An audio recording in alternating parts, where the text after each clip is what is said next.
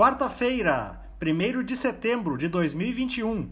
Uma boa tarde a todos. No resumo dos mercados de hoje, você confere. O Ibovespa terminou o dia em alta de 0,52%, aos 119.396 pontos, com um alívio nas tensões domésticas. A nova tarifa da Bandeira Vermelha 2, definida ontem pela ANEEL, parece ter agradado o mercado, o que favoreceu os ganhos para as ações ligadas ao setor de utilidade pública e energia.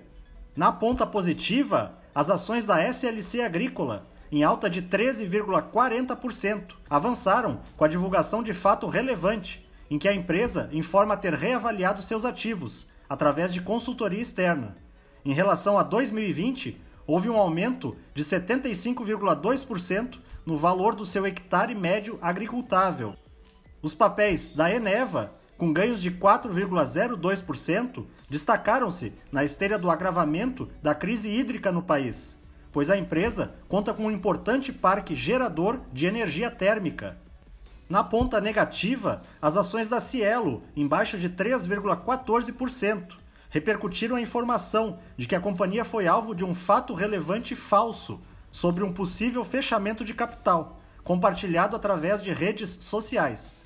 O dólar à vista, às 17 horas, estava cotado a R$ 5,19, em alta de 0,25%.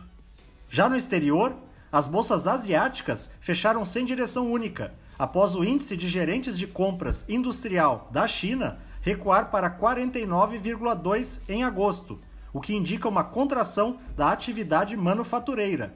Apesar disso, o índice acionário do país, o Xangai Composto, subiu 0,65%. No Japão, o índice Nikkei teve alta de 1,29%. Os mercados na Europa encerraram majoritariamente em alta, repercutindo a divulgação do índice de gerentes de compras industrial da zona do euro. O indicador caiu para 61,4 no último mês, Contudo, medidas acima de 50 demonstram que o setor segue em expansão. O índice Eurostock 600 teve ganho de 0,48%.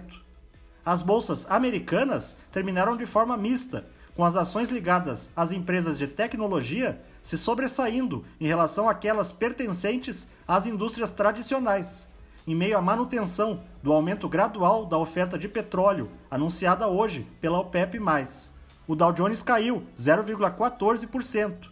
O Nasdaq teve alta de 0,33% e o S&P 500 ficou praticamente estável. Somos do time de estratégia de investimentos do BB e diariamente estaremos aqui para passar o resumo dos mercados. Uma ótima noite a todos e até a próxima!